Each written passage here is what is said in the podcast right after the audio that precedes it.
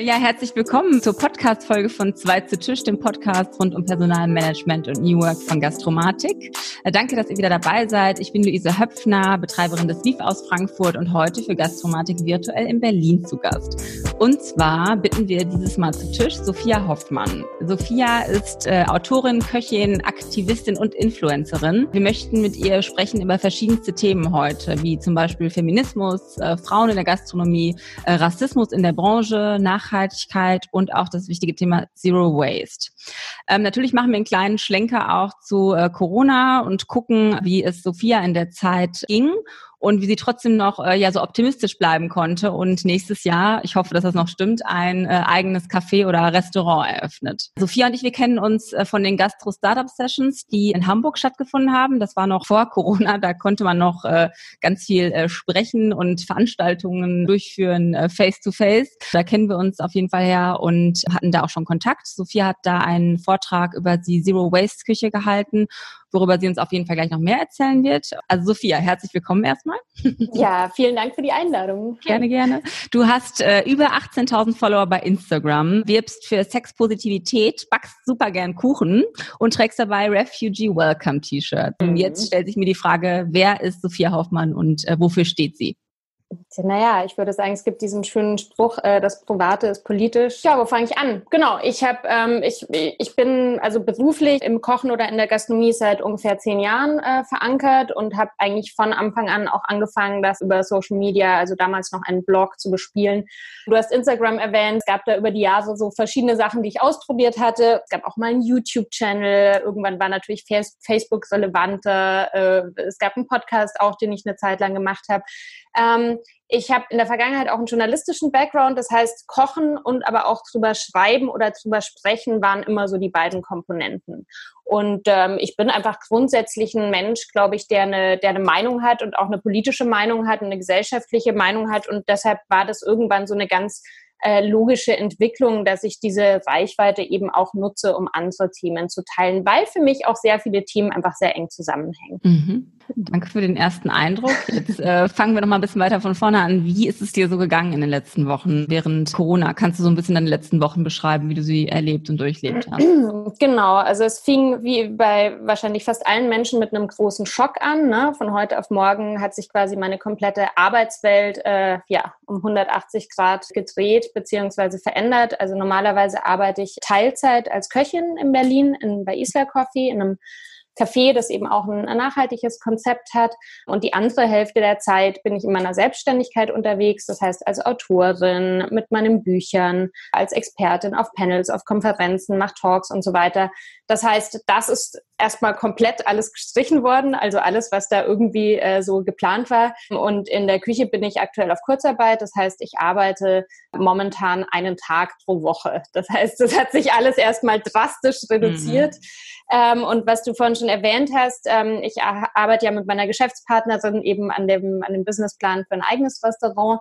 Und das war halt so, ne? Ich wollte ab Mai weniger bei Isla arbeiten, um mich dann der Gründung zu widmen. Ähm, das hat sich natürlich jetzt, äh, sage ich mal, komplett nach hinten verschoben. Wir haben einfach für uns irgendwann gesagt, wir machen, wir verschieben das komplett auf nächstes Jahr. Also wir hatten, zum Glück waren wir noch nicht so weit, dass wir eine Location schon gehabt hätten oder irgendwie also ich denke mal, wir, waren, wir sind beide sehr glücklich, dass wir nicht schon weiter waren. Und es ist ein bisschen lustig, aber da können wir vielleicht auch noch nachher drüber reden, weil wir hatten die Idee, haben wir schon seit 2017. Das Ach. heißt, es ist so ein bisschen gut Ding will Weile haben und das war im ersten Moment, war das auch erstmal, musste man schon auch erstmal hart schlucken, ne? weil man hatte so einen mhm. Plan einfach für dieses Jahr. Und ja. Äh, ja, aber wie gesagt, also es gibt Schlimmeres und mein Gott, jetzt müssen wir halt alles ein bisschen umändern und verschieben. Genau. Und im Isla-Café, wie äh, arbeitet ihr derzeit so? Arbeitet ihr alle in Kurzarbeit? Habt ihr geöffnet? Ähm, ähm, ja, wir hatten, wir hatten einige Wochen ähm, komplett zu.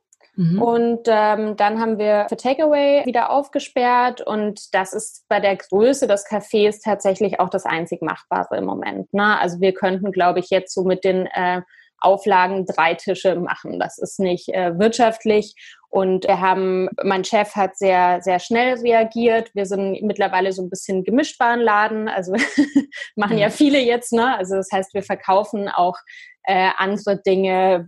Momentan gibt's bei uns auch Wein und Kombucha und Brot von unserer Bäckerei, mit der wir zusammenarbeiten und so. Aber so ist es mit dieser Unterstützung der Kurzarbeit ähm, wirtschaftlich und, äh, und funktioniert einigermaßen. Genau. Mhm. Aber das heißt, die Küche hat viel weniger zu tun. Ja. Okay. Und die vom Isla Café wissen auch, dass du, also machst es ja auch öffentlich, dass du ein neues Café eröffnen willst und dann sozusagen da raus bist. Und das ist ähm, ja, okay ja. Für, für die, seid ihr also offen in der Kommunikation? Achso, ja, ja, Peter, also der Geschäftsführer ist, ist, ist mhm. auch ein Freund von mir und ah, okay. das war von Anfang an, also der weiß das, dass ich diese Pläne habe und ähm, weiß natürlich auch, dass sich das jetzt nach hinten verschoben hat, aber wir können gerade, ne, also wir arbeiten von Woche zu Woche und das Einzige, was, was bei Isla aktuell klar ist, ist halt, dass wir aktuell nicht mehr aufsperren können, also dass das Takeaway-Konzept das ist, was sicherlich die nächsten Monate noch so für uns weitergehen wird. Und im Rahmen dessen, ja, gucken wir halt, was gerade so am besten funktioniert und wie wir uns da irgendwie so durchhangeln können. Ja. Und kennst du auch andere ähm, Fallbeispiele von vielleicht Gastronominnen, Gastronomen, die vielleicht irgendwie totale Positivbeispiele ähm, haben, ja, so während der Krisensituation? Gibt es da irgendwas in Berlin? Ich kann jetzt nur für Frankfurt sprechen. Gibt da noch andere coole äh, Umgangsweisen mit der Krise also, sozusagen? Also ich, ja, also ich habe schon was ich in Berlin wahnsinnig äh, wahrgenommen habe, war echt viel Networking und viel Solidarität. Und das heißt mhm. wirklich, äh, hat viel Austausch stattgefunden, auch in diesen Netzwerken, also die GastronomInnen, die sich dann auch untereinander kennen.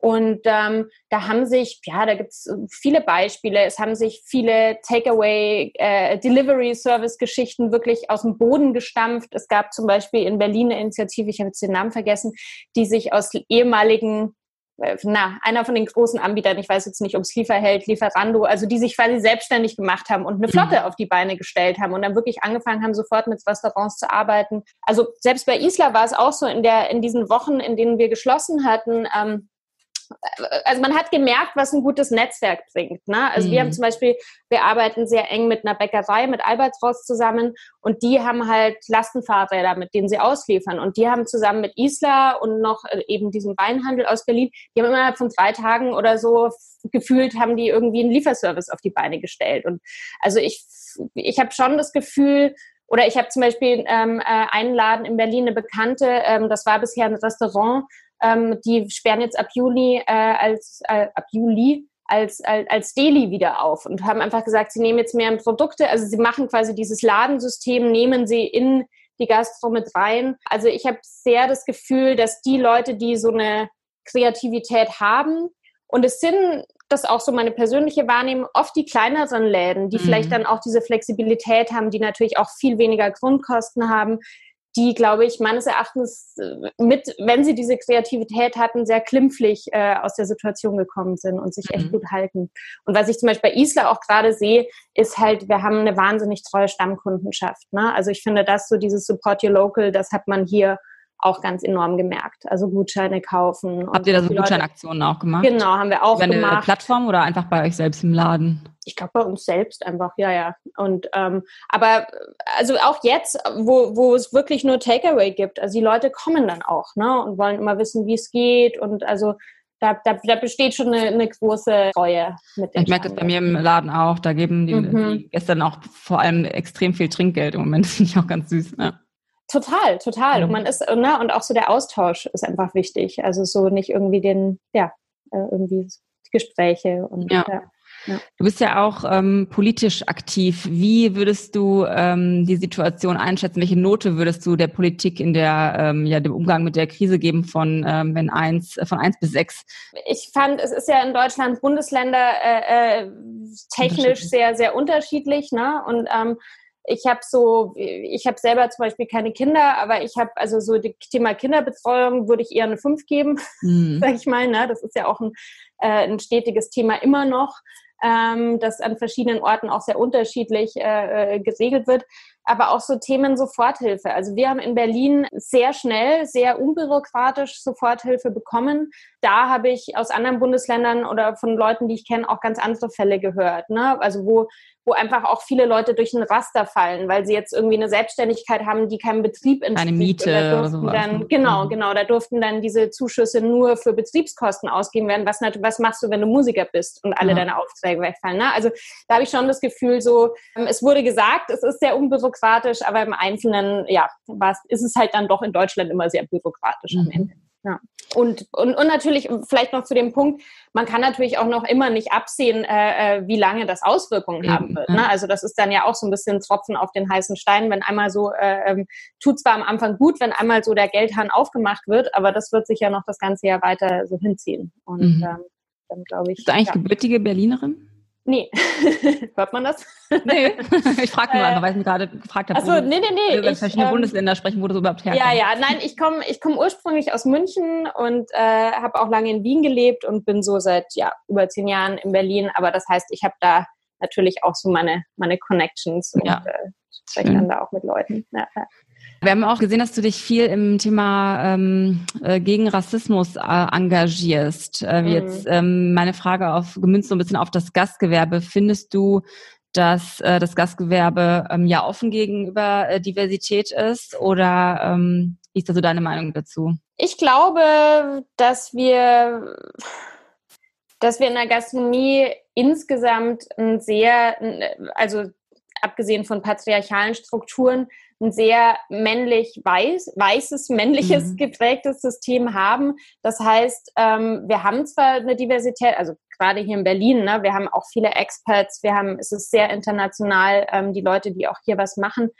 Aber natürlich so in den, in den klassischen Strukturen sind es halt dann auch, auch oft eher die Leute aus, ja, sage ich jetzt mal, ärmeren EU-Ländern, die dann halt zum Beispiel die Spüler, ne, also so die, die Hierarchien, mhm. man sieht schon in welchen Bereichen ähm, wer arbeitet und wer halt auch sichtbar ist nach außen. Mhm. Also ich denke, das ist so ein bisschen eine fromme Vorstellung, dass da alles eitel Sonnenschein ist, aber ähm, sicherlich gibt's da auch starke äh, Hierarchien, wer, wer welche Jobs macht in der Gastro, wie in allen Berufsgruppen, ne, Care-Berufe und so weiter. Also die schlecht bezahlten, ähm, ungebildeten Jobs wären schon eher nicht von den. Und ich habe ich hab im Vorfeld äh, drüber nachgedacht, ähm, einer meiner allerersten Jobs, das ist echt schon lange her.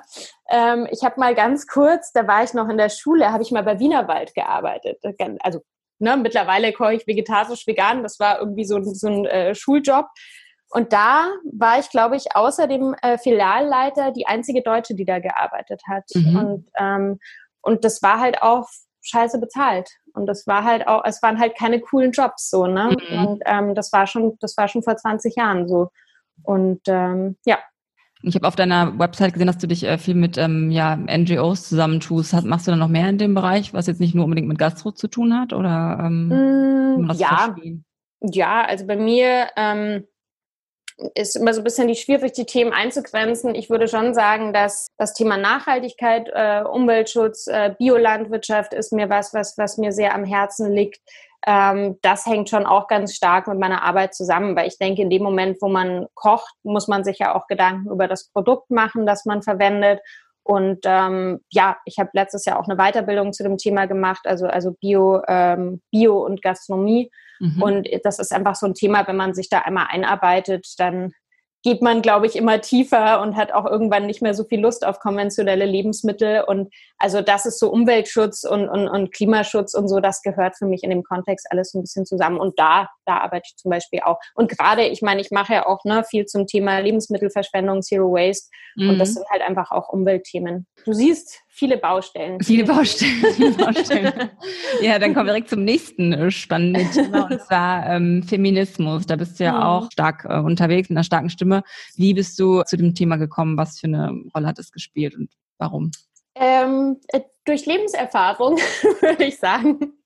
Also hättest du mich mit 20 gesagt, äh, hätte ich wahrscheinlich auch eher so diese Aussage getroffen, naja, was betrifft mich das und ähm, ich bin doch nicht benachteiligt und so. Aber ich glaube, wenn man, also ich werde äh, 40 in ein paar Wochen und wenn man dann in verschiedenen Bereichen einfach gearbeitet hat und ähm, strukturelle Benachteiligung ähm, selbst erfahren hat oder auch beobachtet hat oder sich damit auseinandergesetzt hat, ähm, dann ja, muss man sich da irgendwie ganz automatisch damit befassen. Und ähm, ja, also das ist mir selbst widerfahren. Also wenn wir, wenn wir zum Beispiel im Kontext äh, äh mit Gastronomie sprechen, dann ist es ja einfach eine Frage der Sichtbarkeit zum Beispiel.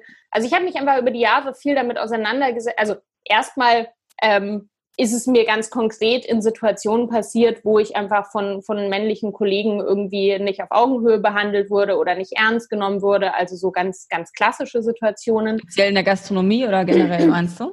In der Gastronomie und generell auch in mhm. anderen Bereichen. Ähm, so. Ähm, und äh, ich schon, ich schon irgendwie das Gefühl habe, ich muss dann immer irgendwie doppelt so viel leisten oder ich muss dann immer oder ich muss trotzdem immer bescheiden sein, weil von Frauen viel mehr erwartet wird, bescheiden zu sein oder so. Also ich habe einfach mich irgendwann angefangen, mich mit dieser öffentlichen Wahrnehmung auseinanderzusetzen. Mhm. Ne? Also es wird immer davon geredet, wieso sind Frauen weniger sichtbar, woher kommt es eigentlich und so. Und ähm, ich habe da auch 2016 in meinem zweiten Buch äh, Vegan Queens hab, ich habe gleichzeitig festgestellt, dass eben gerade in diesem vegetarisch-veganen Bereich sehr viele Frauen agieren und sehr viele mhm. Frauen als, als Quereinsteigerin äh, in die Branche kommen und eben sich auch äh, eigene Arbeitswelten schaffen, also sich dann auch alternativ äh, eigene Unternehmen schaffen. Und, ähm, und das waren so ganz konkrete Dinge. Also ich weiß noch, als ich das erste Mal auf Google äh, Gastronomen eingegeben habe, hat mir Google vorgeschlagen, meinten sie Gastronom. Also alleine das Wort ja, ja. ist irgendwie nicht vorhanden. Ähm, das gleiche ist auf Instagram. Also wenn ich bei meiner, bei meiner Seite, bei meinem Profil, äh, kann man ja die Berufsbezeichnung eingeben, wenn man so eine, so eine offizielle Seite hat. Und da gibt's nur Koch und nicht Köchin zum Beispiel. Mm. Also das sind so, so kleine. Küche kochen.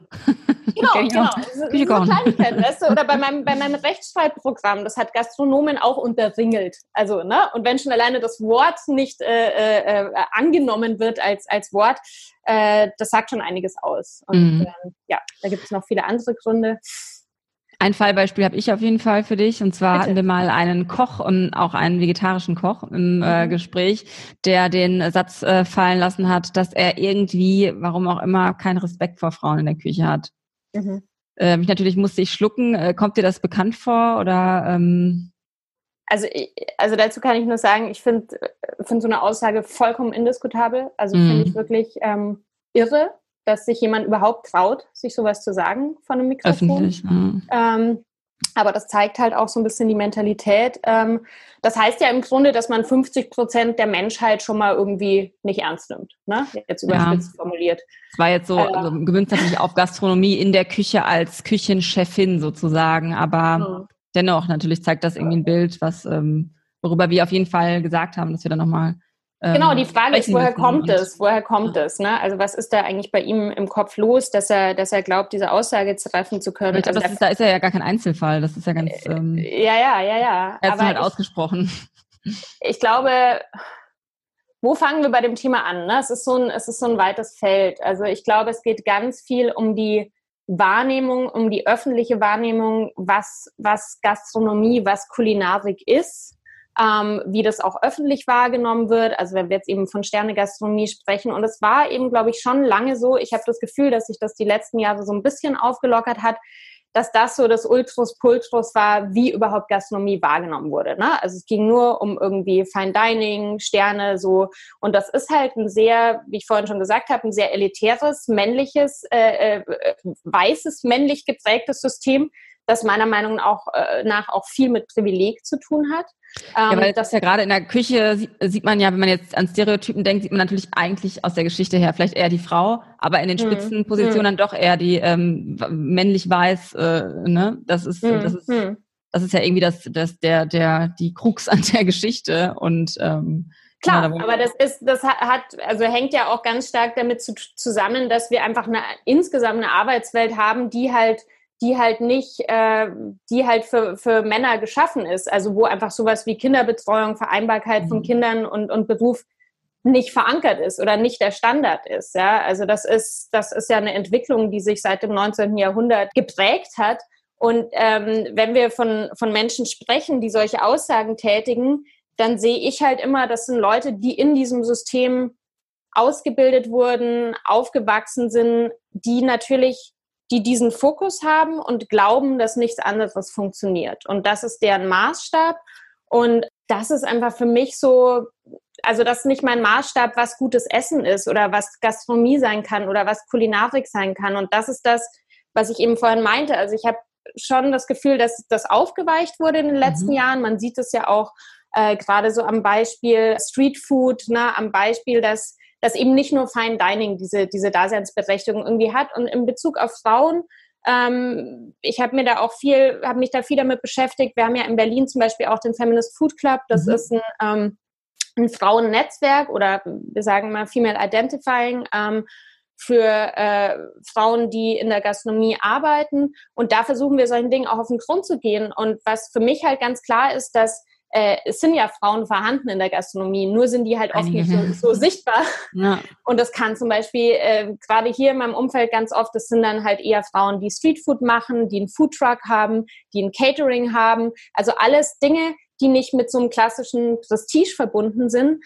aber sich zum Beispiel vielleicht mit Familie besser vereinbaren lassen. Ne? Ähm, äh, aber halt nicht in diesem, in diesem Fine Dining Zirkus mitspielen. Und ähm, was, ja. Was ist der Feminist Food Club genau? Trefft ihr euch da irgendwie monatlich mit verschiedenen Gastronominnen oder wie kann man sich das vorstellen? Also das ist, das ist einerseits ähm, eine Facebook-Gruppe, ähm, mhm. der man beitreten kann. Und ähm, die Facebook-Gruppe selber ist mehr so ein, ist mehr eine Netzwerkgruppe, also wo man sich wirklich austauschen kann, wo man ganz konkret äh, Hilfe suchen kann. Und zusätzlich gibt es eben auch die, die monatlichen Treffen. Aktuell finden sie online statt wo dann die, die kleiner natürlich sind, diese Gruppe hat, glaube ich, mittlerweile über 1000 Mitglieder, aber wo dann eben auch zu bestimmten Themen ExpertInnen eingeladen werden ähm, und, und wirklich auch solche solche Geschichten untersucht werden, also sich auch verschiedenen Bereichen gewidmet wird. Wir hatten zum Beispiel jetzt nur mal so Beispiele. Es ging mal um die Kaffeeindustrie. Wie ist es da eigentlich? Wie ist es im Weinhandel? Ne? Dass dann auch Leute, aber es geht auch darum, so Probleme zu, ja, ich sag so Dismantling, also zu äh, enttarnen sozusagen. Es gab mal über äh, das Thema Imposter-Syndrom gab es mal einen Vortrag. Das ist so das Hochstapler-Syndrom. Das ja, ist was, wo gerade Frauen ähm, sehr oft damit zu kämpfen haben. Also so dieses, äh, das beste Beispiel ist, ich habe einen Oscar bekommen und ich habe so die ganze Zeit Angst, dass irgendjemand anruft und sagt, ich habe es eigentlich nicht verdient. Mm, okay. Also dass man so immer das so runterspielen die, genau diese Bescheidenheit hat mm. und ähm, sich nicht so richtig traut, seinen, seinen Wert eigentlich zu benennen. Und genau, also wir beschäftigen uns einfach ganz konkret mit diesen Themen, aber ab, ab, abgesehen davon ist es auch wirklich eine tolle Netzwerkgruppe. Also ähm, Jetzt auch in den Corona-Zeiten äh, fand da viel Austausch, viel Hilfe direkt statt. Und was auch ganz spannend am Feminist Food Club ist, ähm, wir, es sind jetzt nicht nur Köchinnen oder es sind jetzt nicht nur Gastronomen, sondern es sind zum Beispiel auch Frauen, die in der Food PR arbeiten mhm. oder im Food Journalismus arbeiten, also aus ganz verschiedenen Bereichen und sich dort auch vernetzen können. Und was auch äh, super ist, wir haben eine, eine, Webseite, wir haben eine Datenbank erstellt, äh, die man, ne, also Feminist Food Club, ich weiß, ich glaube .com, also findet man auf mhm. jeden Fall, wenn man es googelt und haben da auch eine Liste erstellt und eine Map mit von Frauen geführten äh, Betrieben in Berlin mhm. und einfach einen Überblick von den Frauen, von denen wir wissen, um, um Sichtbarkeit äh, zu zeigen. Ne? Also wenn ein Journalist kommt oder jemand, der eine Konferenz organisiert und sagt, ja, es gibt halt so wenig Frauen, dann kann man sagen, guck mal, hier sind die Baristas, hier sind die Barkeeperinnen, mm, hier sind die Köchinnen, äh, hier sind die Bäckerinnen, ähm, und da, ich, ich glaube, es ist einfach wahnsinnig wichtig, mehr Sichtbarkeit zu erzeugen. Ja. Ja. Und das ist aber ähm, ähm, ein Berliner Ding sozusagen. Ja, das kann man jetzt nicht als mhm. Frankfurter dabei treten. Hm. Also man, klar kann man. Ich glaube, es sind auch Frauen äh, dabei, die, die aus anderen Städten. Ähm, das hat sich halt in Berlin so gegründet. Es besteht, glaube ich, auch allen frei, das äh, in einer anderen Stadt nachzumachen, äh, so mhm. dieses Modell. Ich glaube, es gab mal in Kopenhagen, gab es mal Bestrebungen, auch so eine Gruppe zu machen. Und ja, also mich hat mich hat's in den letzten Jahren wahnsinnig bereichert und ich habe mich auch einfach viel stärker mit, mit anderen Frauen vernetzt, die in dem Bereich tätig sind. Mhm. Cool. Also das, äh, ja. Und äh, hast du irgendwie Tipps, was man ja als Köchin oder auch Gastronomin in Sachen Feminismus, ja, wie man sich vielleicht im ähm, kleinen Anfang bis natürlich groß hin äh, engagieren kann selbst oder wofür man eigentlich äh, auf die Straße gehen sollte als Gastronomin? Hm. Also ich glaube, ganz wichtig ist, dass man, dass man die Männer mit ins Boot holt, dass man, ne, also dass es nicht nur darum geht, dass es irgendwie okay. so ein reines Frauenproblem ist. Ähm, und auch da finde ich, kann man in den letzten Jahren ähm, Entwicklungen sehen. Also dass äh, dass es auch immer mehr Männer gibt, die, die sich mit Themen ja. befassen mhm. ne? und auch wollen, dass zum Beispiel irgendwie Sexismus oder Rassismus einfach in der Küche irgendwie ein Tabu ist und, ja. und nicht irgendwie legitimiert wird. Ähm, ich kann mich erinnern, ich glaube vor, vor zwei Jahren ähm, bei diesem, äh, ich weiß mal nicht, wie man es ausspricht, MET oder MAD-Symposium in Kopenhagen mhm. äh, gibt es dieses Food-Symposium, da hat Ben Sheffrey aus, aus Australien von, von Attica, der hat dann äh, Vortrag gehalten äh, ganz spannend, so auch so ein bisschen seine eigene Erkenntnis so aus dem aus, aus MeToo und und wie er auch angefangen hat, Dinge in seiner Küche und in seinem Betrieb zu überdenken. Und ich glaube, das ist ganz, ganz wichtig, dass da, dass das im allgemeinen Interesse ist. Ähm, Strukturen zu verändern, weil ich glaube, dass auch nicht nur Frauen unter diesen Dingen leiden, sondern ich glaube, dass in vielen, äh, ähm, vielen Betrieben auch äh, Männer gibt, die das nicht geil finden, angeschrien Fall. zu werden und irgendwie gemobbt zu werden, jetzt mal überspitzt formuliert. Und ja. ähm, ich glaube, man muss, wie soll ich sagen, ich glaube, man muss einfach wegkommen davon, äh, zu glauben, es gibt nur den einen Weg. Und ähm, es zeigt sich ja auch, ne, man hat Personalmangel, man hat Probleme irgendwie. Also vielleicht, ja, auch mal wirklich zu gucken, was, was ist denn das Problem? Und was, was macht es denn auch für, also es macht für die Menschen attraktiver. Ich habe letztes Jahr ähm, äh, genau darüber eigentlich auch einen, einen Vortrag gehalten äh, in Galway bei Food on the Edge. Das ist so eine Food-Konferenz. Mhm. Ähm, und äh, ist ja ganz spannend. Ich bin ja, ich bin ja keine, äh, also ich habe keine äh, Kochausbildung. Ich habe einfach seit ich 17 bin halt immer irgendwie in der Gastro gearbeitet und ähm, ich habe sicherlich auch unterbewusst mich irgendwann gegen die, also es hat auch damit zu tun, dass ich vegetarisch koche. Klar, das ist auch nochmal ein Thema, was halt einfach viel zu kurz kommt in der klassischen mhm. Ausbildung. Aber es hat sicherlich auch äh, damit zu tun, dass eigentlich alle Frauen, die ich kenne, die eine klassische Kochausbildung haben, äh, ähm, Erfahrungen mit Sexismus gemacht haben, mit Übergriffen, verbal auf jeden Fall, aber viele auch körperlich. Und mm. das muss man halt schon sagen, muss man sich das antun. Oder mm. kann man es vielleicht irgendwie schaffen, das anders zu gestalten, dass das einfach eliminiert wird, weil das ist nicht attraktiv. Ja, super wichtiges Thema auch, branchenübergreifend ja. natürlich. Und äh, gab es bei dir irgendwie einen Schlüsselmoment, wo du gesagt hast oder gesehen hast, äh, Küche kann auch ganz anders laufen? Absolut. Also ähm, ich hatte, äh, ja, ich sage immer das große Privileg. Ich wurde 2018 äh, nach New York eingeladen in die James Beard Foundation, was ja auch äh, ja in den USA ein großer Name ist. Ne? James Beard Award, das ist dort schon sehr gleichwertig mit irgendwelchen äh, Michelin-Sternen und so. Ähm, und äh, da war ich eingeladen als Köchin am äh, International Women's Day äh, ein Dinner zu kochen mit fünf anderen Köchinnen. Das war äh, zudem ähm, das erste vegane Dinner, was in diesem James Beard Haus, in diesem sehr geschichtsträchtigen Ort umgesetzt wurde. Und es war einfach ein ganz tolles Erlebnis, weil wir einerseits ähm, uns wirklich erst am, am Vortag das erste Mal getroffen haben. Also wir mussten, wir waren quasi gezwungen, ähm, alles vorher per E-Mail abzustimmen, also das Menü, äh, die Weinbegleitung und so weiter.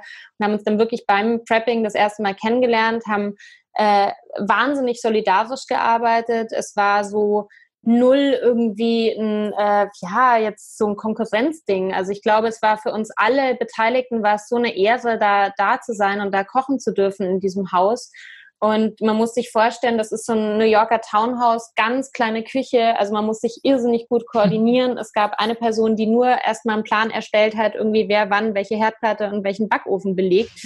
ähm, und wir haben äh, für 85 Gäste ein Sechs-Gänge-Menü gekocht. Das war ausverkauft. Ähm, es ist auch super gut angekommen. Also wir haben da irgendwie Standing Ovations bekommen. Und wir haben das einfach so smooth umgesetzt. Und es war wirklich so, ähm, ja, und es, wir haben auch, wir haben auch von diesem James Beard Haus, die machen um die 300 Events im Jahr. Also die mhm. haben wahnsinnigen Durchlauf. Haben wir wirklich auch so das Feedback bekommen. Es ist so selten, dass so viele Köche gleichzeitig äh, so, so entspannt äh, so ein Event umsetzen. Und ähm, das war für mich, also diese Erfahrung mit diesen anderen Köchen war für mich eigentlich genauso wichtig wie die Erfahrung an, an sich. Ne? Also man muss dazu sagen, eine war, glaube ich, noch im achten Monat schwanger. Das war auch Krass. total crazy.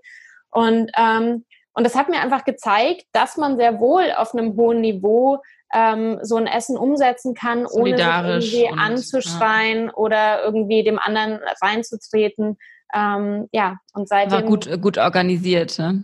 Total, aber auch mhm. wir waren einfach gut miteinander und wir waren alle super professionell, haben, den, haben die anderen unterstützt und äh, so geht's halt auch.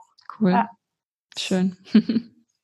Und hast du ähm, vielleicht Initiativen oder Aktivistinnen äh, auf ähm, ja zum Beispiel Instagram oder Twitter oder auch YouTube, denen man jetzt äh, folgen kann? Weil ich finde es mal ganz ganz spannend von mhm. Leuten, dessen Meinung ich irgendwie auch gut und ähm, interessant finde, dann andere Leute kennenzulernen oder Initiativen kennenzulernen, um mich da weiterzuentwickeln in dem Bereich. Mhm. Also ich habe, also, also der Feminist Food Club zum Beispiel hat, hat auch einen äh, Instagram-Channel. Äh, ja. Und die haben jetzt auch ganz viele Talks gemacht, ähm, die man sich auch auf IGTV noch angucken kann. Ja. Das ist auch vieles auf Englisch, also auch international. Ähm, das würde mir jetzt als erstes so einfallen. Und die haben, ich, ich kann dir jetzt nicht so zehn runterrattern, aber ich weiß, dass dort zum Beispiel auch sehr viel verlinkt wird. Da werden auch mhm. immer sehr viele Podcasts verlinkt, auch viel, was aus den USA äh, äh, rüberkommt und so. Ja.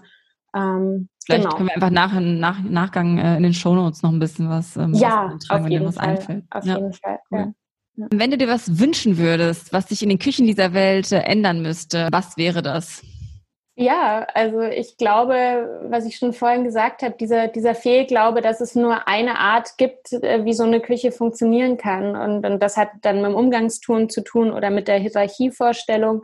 Ähm, wir hatten zum Beispiel bei Isla vorm Lockdown, jetzt sind wir gerade ein bisschen kleiner besetzt, wir waren fünf Frauen, die diese Küche äh, gemacht haben. Mhm. Wir haben im letzten Jahr so einen unglaublichen äh, Umsatzsprung gemacht. Also wir haben so viel Essen verkauft wie noch nie. Isla war, gibt es jetzt glaube ich seit vier Jahren und davor war es sehr stark einfach Kaffee, Kaffee und so. Ne? Also und wir haben, mhm. das war wirklich äh, das merkt man ja manchmal, ne? wenn so ein Unternehmen so einen Sprung macht und du dann halt auch wirklich teilweise überarbeitet unterbesetzt bist, bis halt so neue Mitarbeiter zum Team kommen.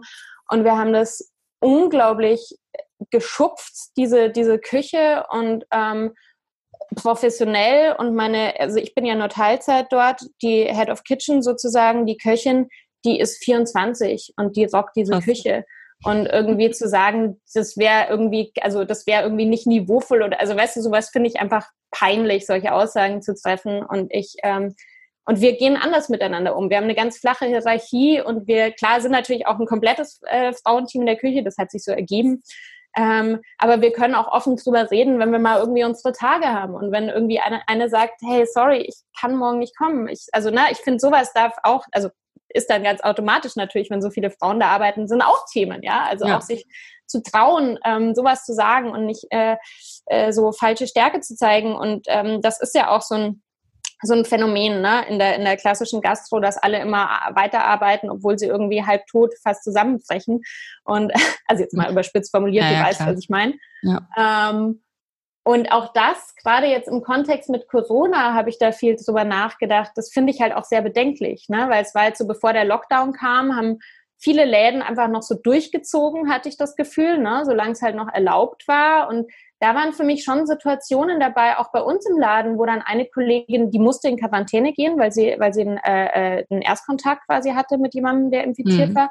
Und da habe ich mir auch gedacht, ja gut, weiß ich nicht, ich habe letzte Woche auch mit ihr gearbeitet. Also wenn, dann haben wir es jetzt alle so, wenn sie es ja. hat. Und, und wie sicher ist das? Und wie oft gehen Leute noch mit einem Schnupfen oder mit einem Husten in die Küche arbeiten? Ne? Mhm. Also da trägt man ja dann irgendwie auf einmal auch eine ganz andere Verantwortung. Und äh, da sollte man schon hinterfragen, wiefern, inwiefern dieser Ethos manchmal einfach totaler Quatsch ist und überhaupt keinen Sinn macht. Ja. Und ich glaube, dass man da gerade in der Gastro, wir sind jetzt aktuell äh, elf Mitarbeiter. Und du hast einfach auch, wenn du nur einmal die Woche arbeiten gehst, heißt, du hast ein bisschen eine andere Verantwortung, wenn du irgendwie Essen zubereitest, dass dann ja auch mhm. Leute essen, als wenn du jetzt nur Homeoffice machst. Und ähm, jetzt habe ich schon wieder den, jetzt habe ich den Anfang der Frage verloren. Alles gut. ähm, was du dir wünschen würdest, was, was ich mir wünschen würde, einen, einen empathischeren Umgang miteinander und die und die auch andere Ideen zuzulassen und äh, zu verstehen, dass Gastronomie nicht nur ein, ein Weg ist. Und ähm, ich glaube, dass man sich so viele Chancen verbaut, wenn man ähm, auch für positiven Input, wenn man, wenn man so an dieser einen Idee festhält. Und äh, ich kann einfach aus eigener Erfahrung sagen, ich habe ich hab auch anderes erfahren und wie man auf ähm, ne, in einer anderen Umgangsweise auch hohe Qualitäten, einen tollen Output haben kann. Und ähm, ja, für mich ist das einfach nicht nachvollziehbar. Ähm, mhm. Diese Hierarchien und das ist eine, eine gute Überleitung zu äh, dem äh, unserem nächsten und großen Thema des Podcasts und zwar New Work. Ähm, mhm da haben wir jetzt gerade schon ein bisschen äh, drüber gesprochen, aber hast du trotzdem so ein bisschen so eine Definition für dich, was es für dich bedeutet? Also ich glaube, für mich bedeutet es, was ich gerade schon so gesagt habe, einfach nie, nie diese Aussage zu glauben, äh, das war schon immer so, das lässt sich nicht ändern. Also ich bin, bin jemand, der sehr gerne ähm, auch mal in andere Richtungen denkt und, äh, und gegen Konventionen arbeitet. Und gerade wenn man, wenn man ganz deutlich Missstände sieht, ähm, finde ich es ganz wichtig, äh, den Status quo zu hinterfragen und neue Wege zu gehen. Ja. Mhm. Das ist mal Im, im Isler Café neue Wege, wenn man über das Arbeiten von morgen so ein bisschen nachdenkt? Also was die Personalpolitik anbelangt, ich glaube, dass mein Chef sehr, also wir sind ein sehr diverses Team, wir sind ein sehr internationales Team. Das ist was, was er auch sehr proaktiv unterstützt. Also zum Beispiel in der, so im, im Café-Barista-Bereich, das ist ja auch noch eigentlich sehr männlich geprägt, ähm, ähnlich so wie beim Craft Beer. Ne? Ja. Das sind ähm, viele Männer mit Bärten. Ja. Ähm, und, und wir haben relativ viele weibliche Baristas. Also das ist auf jeden Fall so ein, so ein Thema. Ähm, jetzt rein auf die Arbeitspolitik. Wir, wir machen sehr viele Dinge anders. Ne? Also wir arbeiten äh, nach dem Kreislaufprinzip. Das heißt, wir versuchen alles so gut wie möglich und so vollständig wie möglich zu verwerten ähm, was die Lebensmittel oder ja die Lebensmittel anbelangt, ähm, mit lokalen äh, Erzeugern zusammenzuarbeiten. Und äh, das Thema Fairtrade ist oder fairer Handel ist ganz groß. Und das ist ja gerade bei einem bei einem Kaffee. Ne? Also Kaffee ist sozusagen die die, die, die Hauptzutat äh, dieses mhm. Unternehmens.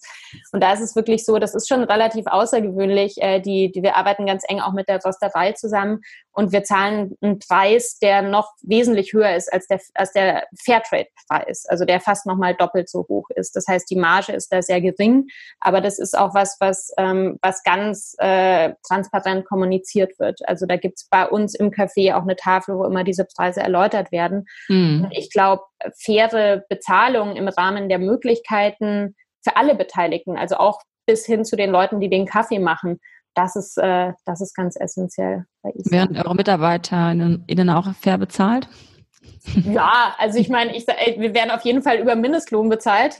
Das okay. ist ja schon mal was. Ähm, äh, natürlich äh, ist so ein Kaffee jetzt keine Goldgrube, vor allem wenn man äh, irgendwie nur Bio kauft und äh, den Kaffee gut bezahlt. Ja. Aber es ist, es ist, wir sind ähm, sehr auf Augenhöhe und es ist meinem Chef sehr dran gelegen, dass, dass sich alle auch ja, finanziell wohlfühlen im Rahmen der Möglichkeiten. Ja, ja. Und das Trinkgeld, Trinkgeld wird bei uns auch komplett aufgeteilt. Das ah ja, echt? Mit Küche und mit Küche, äh, ja, ja, ja. Okay. Ähm, Nochmal zurück auf das ähm, Thema Personal. Wir haben ja jetzt mhm. im Moment ähm, ja eine Million Beschäftigte in Kurzarbeit und äh, früher war immer so die Rede von Personalmangel oder Fachkräftemangel. Und ähm, ja, jetzt ist die Frage, ähm, gibt es das jetzt überhaupt noch oder siehst du das in der Zukunft eher, ähm, ja, es jetzt irgendwie über, ähm, übermäßig viele Fachkräfte in dem Bereich gibt und das Thema ist jetzt plötzlich gestorben. Ich meine, zum Beispiel Köche in, Köchinnen mhm. zu finden, mhm. war ja vorher mhm. total schwierig. Mhm. Und äh, jetzt, ähm, jetzt äh, scheint es, scheint es ja irgendwie wieder ein Übermaß an, an Personal zu geben. Du meinst, weil, weil auch Unternehmen teilweise einfach äh, äh nicht weitermachen können. Eben, so genau. Das, ja, ja, okay. Ja. Äh, ja, mag sein, aber ich glaube, es ändert nicht daran, dass man sich, dass man sich grundsätzlich mit dem Thema auseinandersetzen muss. Ne? Mhm. Also wir haben vorhin schon über die Ausbildung gesprochen und ähm, solange die nicht, das ist ja immer noch irgendwie, die, die Kochausbildung hat ja immer noch die größte Dropout-Quote, glaube ich, bei Ausbildungsberufen in Deutschland und wenn man es nicht schafft, das irgendwie attraktiver zu gestalten, dann äh, wird man da immer Nachwuchsprobleme haben, glaube ich. Und ähm, ich glaube, was jetzt so mein Arbeitsumfeld äh, betrifft, ist es vielleicht auch nochmal nicht so vergleichbar mit anderen Orten in, in Deutschland, weil wir ich schon das Gefühl habe, und vielleicht bin ich da auch so ein bisschen in so einer Blase in Berlin. Also wir haben, es ist sehr international geprägt, also auch, auch jetzt in meinem aktuellen Arbeitsumfeld. Also ich glaube, ich bin tatsächlich die einzige Deutsche. Mhm. Also wir sind, es, es sind Amerikaner, Neuseeländer, Dänen, äh, Australier und viele, viele halt, dieser, ja. ja, und viele dieser Leute kommen kommen mit einem anderen Arbeitsethos, was, was Gastronomie anbelangt. Also wir haben eine sehr junge Szene und das sind Leute, die, wo, glaube ich, auch Gastro nochmal einen anderen Stellenwert hat. Also die mhm. es geil finden, eine, eine Sauerteigbäckerei oder eine, eine Pizzeria aufzumachen oder einen Quality Coffee Laden zu machen. Also wo es auch, also wir haben im Café keinen Fachkräftemangel und auch immer genug äh, qualifizierte Bewerbungen. Und ich habe auch so das Gefühl für das, was wir vorhaben. Also ich kriege auch eigentlich seit Jahren schon Initialbewerbungen, ähm, obwohl es noch gar keinen Laden gibt. Ähm, das ist, wie gesagt, vielleicht ein bisschen eine privilegierte Situation und ich glaube, das hat wirklich mit dem Standort zu tun. Ja, ja, aber vielleicht ja auch mit dem, was du nach außen trägst, wie du bist und was du ähm, mhm. von dir gibst, dass Leute das Gefühl haben, dass sie gerne mit dir zusammenarbeiten würden, wahrscheinlich. Klar, und das heißt natürlich nicht, dass alle, dass alle Initialbewerbungen jetzt auch super ins Team passen würden. Also das ist mir schon auch bewusst, deshalb frage mich in einem Jahr nochmal.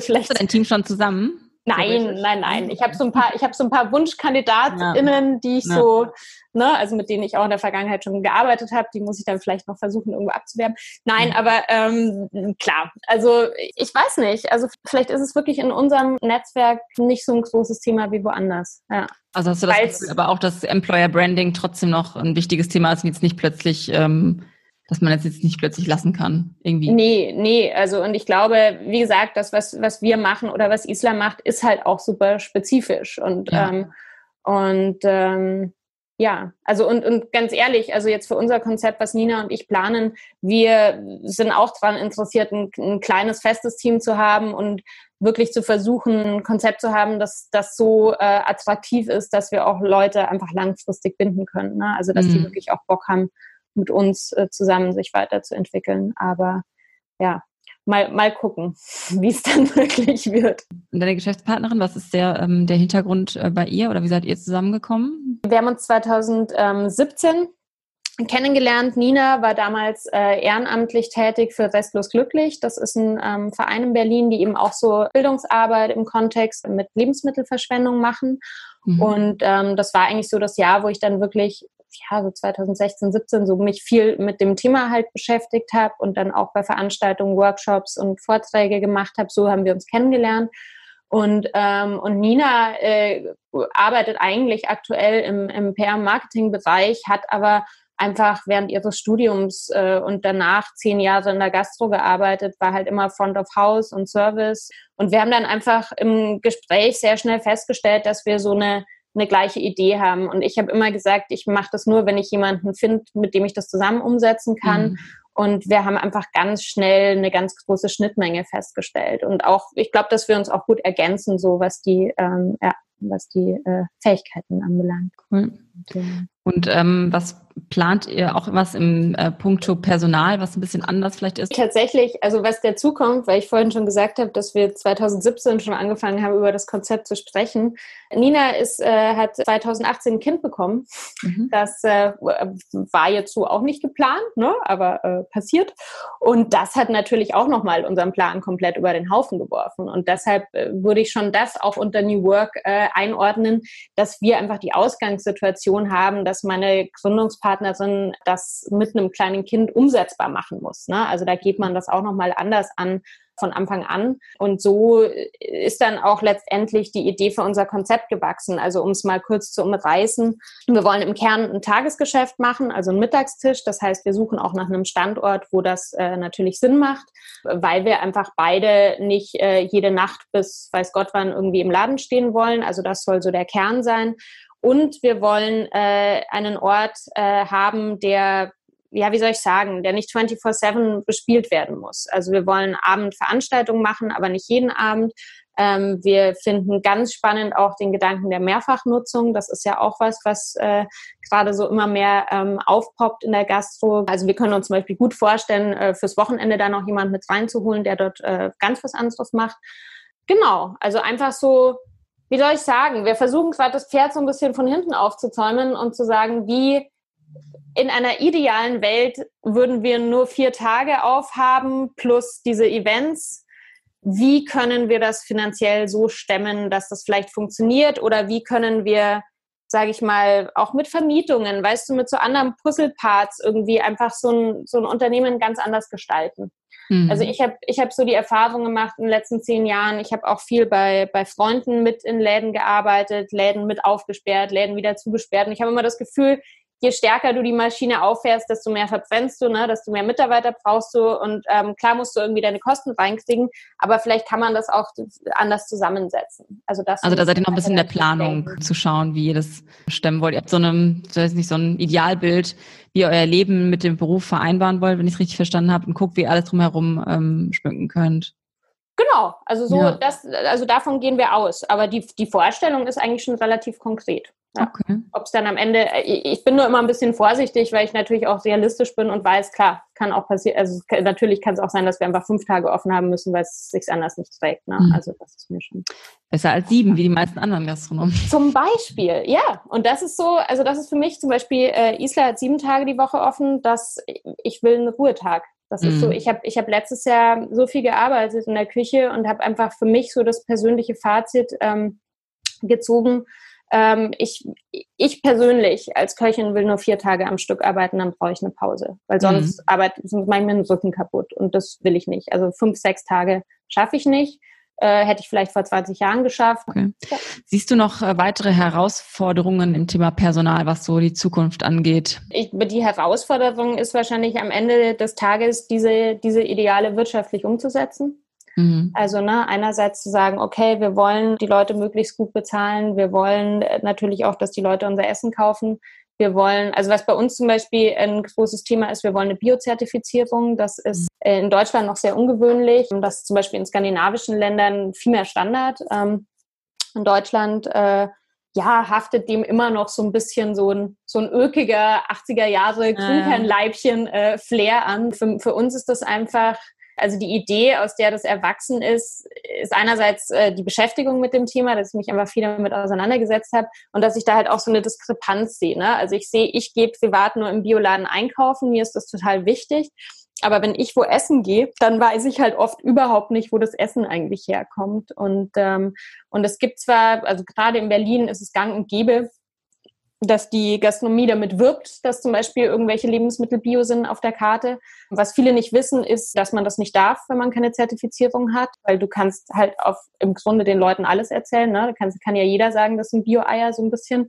Und das ist ja eigentlich ganz logisch, weil in der Lebensmittelherstellung kannst du ja auch nicht einfach sagen, es ist Bio, wenn du kein Label hast. Das wird viel diskutiert, weil natürlich das sind, sind äh, mehr Kosten, das sind Kontrollen. Viele wollen sich das nicht antun.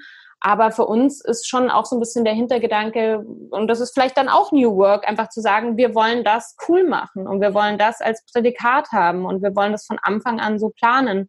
Und ähm, ja, was du meintest mit Herausforderungen, also diese ganzen, diesen Wertekatalog zu haben und diese ganzen Komponenten und das dann trotzdem wirtschaftlich umzusetzen, das ist, glaube ich, die größte Herausforderung. Mhm. Ja.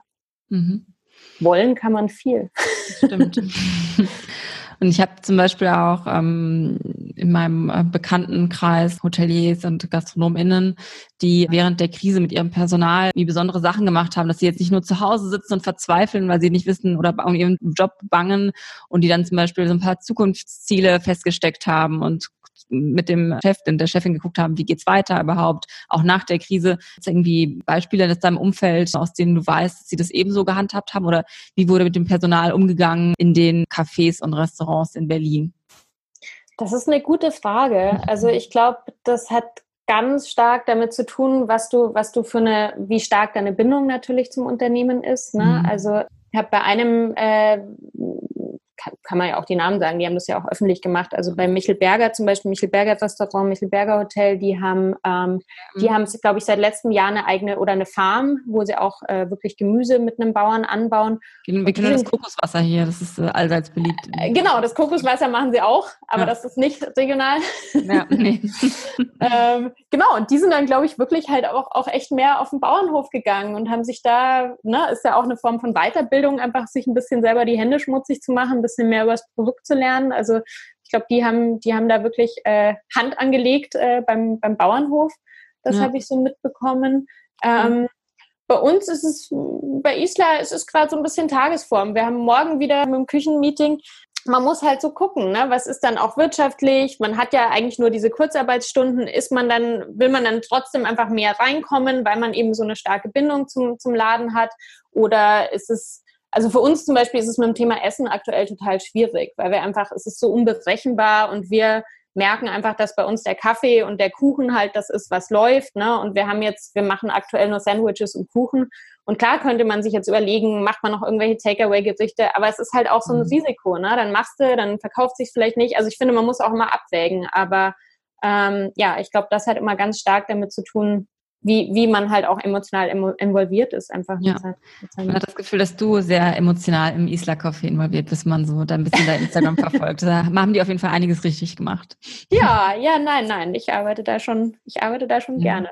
Aber, gut, ja. aber ich freue mich auch drauf, irgendwie noch, noch stärker eigene Visionen umzusetzen, weil das ist natürlich trotzdem Angestelltenverhältnis. ja. Und ja, kommen wir mal zu deiner äh, persönlichen Expertise auch, vor allem die äh, Nachhaltigkeit und auch das im ISLA auch umgesetzte äh, Kreislauf-Wirtschaftssystem. Vielleicht kannst du es ein bisschen für die Community erläutern, was das genau mhm. ist und warum dir das Thema Nachhaltigkeit so am Herzen liegt. Mhm. Also das, das, äh, der Begriff Kreislaufwirtschaft, den kann man, glaube ich, auf ganz viele Bereiche ähm, übertragen, wird auch in der Landwirtschaft viel äh, verwendet. Also gerade wenn man eben von der, von der Ökolandwirtschaft spricht, also ne, dass, dass die Ganzheitlichkeit des Kreislaufes, dass Dinge wieder, ja, sprechen wir jetzt von Dünger oder von, von Humus oder so, dass, ne, dass alles ja. so wieder in diesen Kreislauf übergeht. Und das ist eben auch der Ansatz äh, von Isla. Das heißt, ein, ein schönes Beispiel ist immer ähm, die Milch. Also es ist ein vegetarisches Café und wir kriegen die Milch von einem äh, Biobauern aus äh, Prodowin. Das ist so ein Demeterdorf hier bei Berlin. Und in ganz vielen Cafés wird ja die Milch, es bleibt ja immer Milch übrig beim Aufschäumen. Ne? Und mhm. ganz viele schütten die einfach weg, auf gut Deutsch. Das ist vielen äh, Gästen, glaube ich, auch gar nicht so bewusst. Das ist ja schade, das ist ja wahnsinnig. Also die Milch, die erkaltet ist, die nicht mehr sich schäumen lässt. Genau, die sich nicht mehr schäumen lässt. Da mhm. bleibt ja immer, bleiben ja immer so Restchen sozusagen. Ähm, und wir sammeln die halt und, und machen zum Beispiel aus der Kuhmilch, machen wir Joghurt selber, machen wir Ricotta selber. Ähm, das wird dann einfach in der Küche weiterverwendet. Äh, mit der Molke äh, stellen wir auch noch Sachen an. Ähm, die die Hafermilch, also die pflanzliche Milch, wird, wird auch aufgehoben. Die wird zum Beispiel zum Backen verwendet. Dann haben wir von der Bäckerei kriegen wir die so die, die Backwaren vom Vortag, also sowas wie Croissants oder, oder, oder Zimtschnecken oder so, die werden zu einem Art Bread Pudding, zu einem Art French Toast verarbeitet, den es bei uns am Wochenendmenü gibt. Ähm, altbackenes Brot wird weiterverwendet, Semmelbrösel. Wir haben zum Beispiel eine Schokoladentat, wo der Boden auf Semmelbröselbasis gebacken ist. Also gerade in der Küche ist das was, was sich so komplett durchzieht und natürlich auch uns alle prägt, dass wir immer versuchen, mit einem Produkt so viel wie möglich anzufangen. Wir fermentieren viel, wir legen viel ein. Ähm, wir haben jetzt wieder Erdbeersaison. Also es sind so ganz viele kleine Komponenten. Wir haben jetzt wieder Erdbeersaison, dann machen wir aus den Abschnitten von den Erdbeeren, machen wir einen Erdbeeressig selber zum Beispiel. Mhm. Also nicht einfach abschneiden, wegschmeißen, sondern immer zu gucken, wofür kann ich das vielleicht noch äh, benutzen. Genau. Und jetzt aktuell zum Beispiel, weil wir ja nicht dieses volle Menü haben, äh, verkaufen wir auch ein paar von diesen Komponenten für die Leute zu Hause. Also es gibt zum Beispiel eine, wir wir verwenden Zitronen, Zitrusfrüchte, weil es auch Heißgetränke gibt, ne, mit Zitrone und Zitronenkuchen und so weiter. Die werden bei uns fermentiert zu einer Art Würzpaste. Die kann man jetzt aktuell auch im Glas kaufen. Das ist zum Beispiel super lecker für Salatdressings, ähm, um einfach Sachen pikant abzuschmecken. Also da, da passiert ganz viel. Und die auch ein schönes Beispiel, der, der ist, ich weiß nicht, ob du das kennst, es gibt so ein Startup, Kaffeeform heißen die aus Berlin, die machen Kaffeetassen aus Kaffeesatz. Und da geht zum Beispiel auch der Kaffeesatz von uns hin. Das wird mit einem Harz verbunden, also ist natürlich nicht der reine Kaffeesatz. Und ja. wir haben die auch im Café. Also die haben, das ist ganz spannend, weil die haben ein bisschen so, die haben schon eine ganz eigene Haptik so. Das ist auch relativ leicht. Also es passiert manchmal, dass äh, Gäste, die das nicht wissen, irgendwie denken, die, ne, aus Versehen so ein bisschen überschwappen, weil, sie, weil die Tasse so leicht ist. Aber, ja. ähm, aber ja, also das ist auch so ein Beispiel. Also wir versuchen wirklich auch mit, mit lokalen Unternehmen dann so ähm, ja, zusammenzuarbeiten. Wie kamst du darauf, da ein, das, das ganze Thema einem Kochbuch zu widmen? Du hast ja ein äh, ganzes ja. Kochbuch, das sich mit Zero Waste Küche beschäftigt. Also ich habe einfach irgendwann festgestellt, ich bin sehr, also bevor es diesen Begriff überhaupt gab, der ist halt sehr in Mode gekommen so in den letzten Jahren, ne? Und ähm, ich finde ihn auch ganz praktisch, weil er einfach viel zusammenfasst. Das heißt ja, für viele Leute ist es so ein bisschen eher so Verpackung oder Plastikvermeidung, mhm. aber Waste kann man ja auch übersetzen mit äh, so äh, keine Verschwendung, Zero Waste. Ne? Also und ähm, es hat was auch bei vielen Leuten mit minimalistischem Lebensstil zu tun, einfach bewusster zu konsumieren. Und ich habe einfach irgendwann festgestellt, ich bin so, ich bin so erzogen worden, ich bin so sozialisiert worden. Bei uns zu Hause wurde alles irgendwie verwertet, wurden mhm. Sachen repariert, wurde Essen nichts weggeschmissen, wurde aus Resten was gekocht. Und äh, gleichzeitig, irgendwann habe ich halt geschnallt, dass ganz viele Leute das nicht so gelernt haben. Ne? Also wenn ich zum Beispiel irgendwas gepostet habe auf Social Media, irgendeine Restegericht, dann haben Leute mal gefragt, was ist denn das Rezept? Und ich sagte, ja, es gibt kein Rezept. Ich habe das jetzt so aus Komponenten improvisativ zusammengestellt. Und dann habe ich so gemerkt, okay, was, was ist da los? Es gibt einfach eine große Unsicherheit auch bei, bei VerbraucherInnen. Es gibt äh, so einen Wissensverlust, der auch äh, beim Zuhause-Kochen sich so über die letzten Generationen irgendwie aufgebaut hat. Also in vielen Bereichen ist es ja auch dieses klassische, was Oma damals noch gemacht hat und so. Und gleichzeitig haben wir dieses wahnsinnige Problem der Lebensmittelverschwendung. Also 18 mhm. Millionen Tonnen sind es in Deutschland äh, laut äh, einer Studie und 40 Prozent davon im Privathaushalten. Das heißt, wo setzt man an? Und dann habe ich einfach überlegt, Wissen ist Macht wenn man äh, äh, mehr, wiss, mehr weiß einfach über seine Lebensmittel und sich auch traut, weißt du, auch so Themen wie Mindesthaltbarkeitsdatum, wann kann man was noch essen, mhm. welche Teile von einem Gemüse kann man essen. Und deshalb habe ich dieses Buch geschrieben und das ist halt wirklich auch ein Nachschlagwerk über, über Essen. Also wir haben, es ist nicht ein reines Rezeptebuch, sondern es sind 40 Lebensmittelgruppen in diesem Buch, wo du einfach nachschlagen kannst, wie kann ich die lagern, wie lang sind die gut, äh, auch einfach so Shortcuts für Verwertungstipps, äh, einfach die Leute bei der Hand zu nehmen und, und äh, ja, das gibt ein, zwei äh, Life-Hacks, die du uns gerade kurz mitgeben kannst zu dem Thema. Ah, es gibt so viele. ähm, also die, gerade, die gängigsten, damit auch jeder. Äh, genau, also, äh, also mein, mein erster Rat lautet immer äh, weniger einkaufen, weil das mhm. ist tatsächlich so das Schlüsselproblem. Wir kaufen einfach meistens von Anfang an viel zu viel ein und dann äh, ne, passiert es das auch, dass einem schnell mal irgendwie was schlecht wird. Ähm, dann wichtig, ganz wichtige Komponente ist wirklich äh, Mindesthaltbarkeitsdatum ist nicht Verzehrdatum. Also Mindesthaltbarkeitsdatum ist eigentlich eher so eine so eine Garantie. Woche drüber oder noch Genau, länger. eher eine Garantie vom Hersteller, ähm, was so was so Qualitätsmerkmale anbelangt. Also Geschmack, Farbe, Konsistenz. Das heißt, der der Hersteller sichert sich da ab. Äh, und wenn danach irgendwie sich was absetzt im Glas, dann, dann ne, kann der Kunde irgendwie sich nicht beschweren, so ungefähr ähm, verkürzt formuliert. Aber gerade so, so Dinge wie ja, Sachen, die ganz viel Zucker enthalten oder Senf oder so Grillsoßen oder, oder sowas, das, ja, das kann man auch noch ewig, ne? jahrelang essen, ganz ehrlich. Joghurt ja. gab es Untersuchungen, 18 Monate hält Naturjoghurt teilweise. Ne? Aber jetzt ein ganz konkreter Tipp, wir haben jetzt auch wieder so Beerenzeit im Sommer. Konsistenzveränderung ist ja auch in der Gastroküche immer ein großes Thema. Ne? Wenn man die Konsistenz von einem Lebensmittel verändert, kann man immer noch gut was draus machen. Und wenn ich jetzt so Erdbeeren oder, oder andere Beeren kaufe, dann nehme ich mir halt wenn ich heimkomme, diese, diese zwei Minuten, weil man hat dann oft, manche sind schon so quasi angematscht, wenn man sie einmal anschaut, mhm. ähm, dann sortiere ich halt die aus, die schon eine leichte Matsche haben. Die anderen mache ich schön irgendwie in eine Dose oder eine Schüssel, äh, gebe sie in den Kühlschrank und die angematschten, die püriere ich einmal schnell durch, irgendwie dem Pürierstab, dem Mixer und dann habe ich das als Püree, dann kann ich das entweder einfrieren oder ich kann es in den Kühlschrank tun. Weißt mhm. du, dann habe ich es quasi gesaved, es schimmelt mir nicht innerhalb von einem halben Tag weg und ich kann es in einem Smoothie verwenden, ich kann es in einem Porridge verwenden, in einem Müsli, äh, kann ein Eis draus machen und äh, muss es nicht wegschmeißen. Mhm. Das ist so ein ganz schneller Tipp. Ja. Cool. Ein saisonaler Tipp für den Sommer jetzt. Sehr gut. Findest du, dass das ganze Thema während Corona jetzt ein bisschen in den Hintergrund gerückt ist? Umweltschutz und Nachhaltigkeit? Ja, es ist natürlich schwierig, ne? weil im, im Zuge der ganzen äh, Takeaway-Geschichte ähm, keine eigenen ja, Erst war es mal oh, Verpackung und jetzt ähm, äh, verpacken alle alles wieder, wie wahnsinnig. Und, total, total. Also äh, ja, also das ist bei uns im Laden natürlich genauso. Ähm, mhm. Man kann im Rahmen der Möglichkeit dann immer noch die Varianten wählen, die ein bisschen besser abbaubar sind, aber ähm, also ich hoffe einfach, dass das, dass das nicht langfristig sich so wieder einpendelt, weil eigentlich äh, gerade irgendwie eine Veränderung wahrzunehmen ist und gerade so beim Thema Kaffeebecher und Strohhalme und so ja eigentlich viel passiert ist die letzten Jahre. Ja. Ähm, und äh, ich hoffe einfach, dass, dass nichtsdestotrotz diese, diese äh, Pfandkonzepte äh, ähm, sich breiter durchsetzen. Es gibt jetzt in Berlin äh, seit kurzem und die machen das jetzt auch trotz Corona, gibt es einen, äh, einen Lieferservice, die mit, die mit Pfandgeschirr äh, Sachen liefern und dann auch wieder abholen. Und mhm. das ist natürlich schon cool, weil gerade äh, Lieferservice ist ja immer ein Riesenhaufen Müll. Ja. ja. Hat ja Corona, sage ich jetzt mal, euren ähm, euer Verständnis irgendwie für, für ähm, Hygiene und Verpackungen so ein bisschen geändert? Also mein, mein Chef ist so ein Typ, der der hat auch, der hat auch Nachhaltigkeitsthemen studiert. Also bei dem hat es auch noch so einen, so einen, so einen akademischen äh, Background.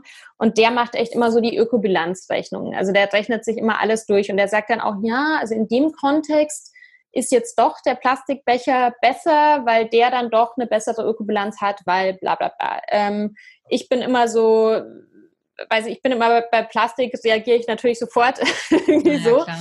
Ähm, also er kann das, er kann das für sich jetzt für, für seinen Laden irgendwie immer so legitimieren.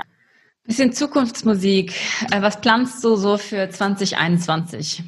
Mm, naja, für 2021 dann doch hoffentlich äh, die Gründung dieses dieses spannenden Konzepts. Es gibt ja auch schon, wir haben ja, wir haben jetzt uns entschlossen, auch schon äh, auf Social Media eine Präsenz zu machen, weil Genau, die gibt's auch schon. Äh, der Laden wird Happa heißen. Und den Namen gibt's schon ganz lange und ich mag den einfach so gern, weil ich irgendwie einerseits denke, jeder weiß, was gemeint ist und äh, aber es hat halt irgendwie auch so was Dadaistisches. Ähm, es hat irgendwie was Kindliches, aber ähm, irgendwie mhm. auch was, was, was ich mag, glaube ich, auch so die ähm, die Vokale und es hat so was Rundes und Leckeres und ist irgendwie ein lustiges Wort. Und mhm. ähm, genau, also wir wären im Kern Tagesgeschäft, wollen aber auch ähm, Begegnungsort einfach sein mit, mit Abendveranstaltungen, äh, dann auch mit Dinner-Events. Ähm, ja, äh, Bio ist ein Schlagwort, äh, pflanzliche Küche ist ein Schlagwort, regionale Küche. Ähm, ich glaube, das, wie ich koche, ist einfach äh, relativ, relativ simpel, äh, aus guten Zutaten und sicherlich auch beeinflusst. Also ich versuche so äh, Einflüsse natürlich auch aus, so aus der klassischen deutschen Küche zu nehmen, die grundsätzlich sehr fleischlastig ist, aber das dann auch so ein bisschen äh, ja, modern zu variieren. Mhm. Also ähm, genau, also so bei mir wird es dann eher die Pfannkuchen statt die Pancakes geben. Okay. Beispiel. Okay. Okay. Und ähm, mhm. ja, und es soll auf jeden Fall auch ein Ort werden, der halt einfach auch Spaß macht. Und ähm, ja, also wir haben, schon, wir haben schon eine Künstlerin ähm, quasi engagiert, die ein äh, Schweinefresko an die Wand malen wird. Und ähm, wir wollen, wir wollen Klavier im Laden, wir wollen auch, wenn es die Nachbarn erlauben, äh, ich habe das, das habe ich mal irgendwo gelesen und ich finde die Idee so schön, weil ein Klavier ist sowas, weißt du, so viele unterschiedliche Menschen spielen Klavier und dann mhm. kann man einfach so ganz äh, ja, vielleicht auch mal jemand einladen. Tatsächlich überlege ich, ähm, dieses Jahr ein neues Buch zu schreiben. Das, das war jetzt eine sehr spontane Idee, die sich eigentlich die letzten Wochen so äh, manifestiert hat. Mhm. Du ganz einfach, weil, weil ne, meine ursprünglichen Pläne so zerplatzt sind und irgendwas muss ich jetzt doch noch machen. Ein, ein Tag äh, Küchenarbeit lastet mich jetzt nicht so aus und so viel Sauerteigbrot kann ich gar nicht backen. und ähm, und es ist eine Idee, ähm, ja, es ist gerade noch nicht so klar, ob ich das mit meinem Verlag mache oder in eigenes Regie, weil ich habe schon eine sehr konkrete Idee und die will ich auch so umsetzen. Ähm, es soll ein Buch schreiben, also das, was in den letzten Büchern noch nicht so Platz, äh, Platz hatte, über, über die Freude am Kochen. Mhm. Und diesen, diesen Zugang, den, den ich so sehr sozialisiert so habe und ich merke eben bei ganz vielen Menschen, dass da so eine Berührungsangst ist. Ne? Also, dass die das viel nicht zu Hause gelernt haben. Und ich, ich, ich will einfach, wie soll ich sagen, es soll aber auch, also es soll ein bisschen mehr wie so ein Taschenbuch sein. Wo aber ein schon, Kochbuch trotzdem mit ähm, also nicht, nicht so andere so, Kochbuch? Ja, es ist so ein Koch- und Sachbuch. So, mhm. ich glaube schon, schon sehr persönlich auch beschrieben, so wie man so einen Zugang finden kann zum Kochen, wie man da auch Freude dran finden kann aber natürlich auch so, so, so Hacks, einfach wie, also manche Leute empfinden manche Dinge in der Küche wahnsinnig schwierig und ich glaube, und das kannst du wahrscheinlich auch unterschreiben, wenn man so äh, Vorgänge automatisiert hat und gelernt hat, dann macht man das ganz automatisch und dann äh, ist es auch einfach ein improvisatives Gericht zu kochen und so und das will ich so versuchen zu vermitteln. Mhm. Ähm, und natürlich auch so ein, so ein paar ganz praktische Hacks und, und Grundrezepte, aber jetzt nicht so die 20 neuen Rezepte, sondern wirklich so, ähm, wie sagt man, vielseitig anwendbar, ähm, was einem einfach so einen Zugang zu dem Thema verschafft. Und vielleicht Freude am Kochen halt. Freude am Kochen, genau. Und es gibt auch schon Namen, ähm, den ich ganz lustig finde. Ich habe vor, vor ein paar Jahren ähm, bei, einem, bei einer Messe äh, gekocht und da habe ich äh, Johann Lafer kennengelernt. Ähm, also der hat da auch gekocht. Und mhm. dann äh, habe ich ihm mein, damals mein zweites Buch Vegan Queens geschenkt, weil er war auch ganz neugierig so auf dieses vegane Thema und so. Und dann hat er mir im, im Nachgang so von seinem Management sein aktuelles Buch schicken lassen. Und das hieß äh, Der große Larve. Also so ein ganz dickes Buch. Ähm, und dann habe ich damals drüber nachgedacht und dachte, das ist schon lustig. Ne? Also ich kenne zum Beispiel keine Köchin, die so ein Buch geschrieben hat, wo die große und dann war es zu, zu humbled wahrscheinlich. Zu. Genau, genau. Und da habe ich gedacht, das ist eigentlich lustig, wenn ich mal äh, auch älter bin und so einen dicken Bauch habe, vielleicht ne, mache ich dann auch die große Hoffmann, wo dann alles über die pflanzliche Küche drin steht, was sie schon immer wissen wollten. Und dann habe ich gedacht, naja, aber vielleicht schreibe ich dieses Jahr schon die kleine Hoffmann. Aha. Und das, das ist natürlich so eine Anspielung auch auf diese, auf diese Art, sich zu präsentieren. Aber hm. ähm, ja, es soll ein Taschenbuch werden, äh, das Leuten Spaß macht. Ja. Cool. Siehst du irgendwelche Gastro-Trends für 2021 aus deiner Sicht? Was, was kommt da so auf uns zu? Hm. Also Außer wahrscheinlich. Happa, Happa natürlich. also ich hoffe natürlich noch mehr, noch mehr äh, äh, äh, Qualität bei, ja, bei Produkten, vielleicht auch mehr Bio. Ähm, also dass das, dass das auch ein Qualitätsmerkmal wird, dass man einfach mit guten Produkten arbeitet, dass äh, ich mir auch wünsche, das ist halt die Frage, vielleicht wünsche ich mir das einfach, dass mehr direkter ähm, das ist aber vielleicht auch noch was, was ich so in, in Corona in Berlin wahrgenommen habe. Also die, ähm, die, die Läden, die jetzt eh schon so eine engere Bindung zu ihren lokalen Erzeugern, Erzeugerinnen haben, dass das noch äh, äh, stärker geworden ist, ne? weil natürlich auch viele Bauern Abnehmprobleme hatten mhm. äh, mit, mit ihren Produkten und so.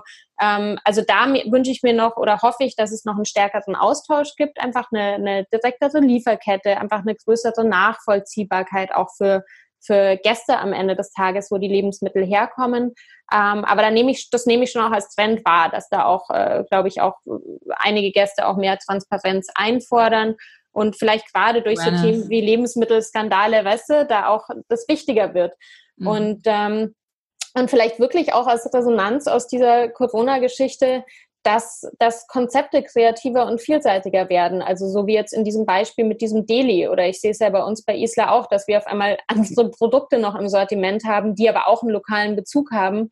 Ähm, einfach weil man, weil man flexibler sein muss in, in seinem Konzept. Also vielleicht so insgesamt, dass die Konzepte ein bisschen mehr Flexibilität gewinnen. Ähm, dass, also weißt du, dass man nicht nur ein Café mhm. ist oder dass ja. man nicht nur äh, ein Restaurant ist. Persönlich glaube ich auch, dass das Thema Mehr, Mehrfachnutzung oder, oder so Gemeinschaftsnutzung, dass das, das sicher auch noch ein größeres Thema wird. Finde ich auch super ja, Finde ich auch spannend. Das war auch, war ja auch ein Punkt ähm, bei unseren Gastro-Startup-Sessions. Das fand ich auch echt spannend. Dass, ähm, mit, den, mit den Frauen aus München, ne, die, das, genau. die das machen. Ja. Sie haben, sie haben ja die, die, die Plattform und die, und die Gastro-Konzepte. Und gerade, wie gesagt, gerade in Städten, wo die Mieten nach oben gehen und wo du ja. ne, echt so, so Standort-Suchprobleme äh, hast, glaube ich, wird das, wird das noch ein wachsendes Thema. Ja, ich habe auch nur fünf Tage die Woche auf. Für mich wäre das auch interessant. Ja, ja, siehst du. Ja, siehst du. Ja, voll gut.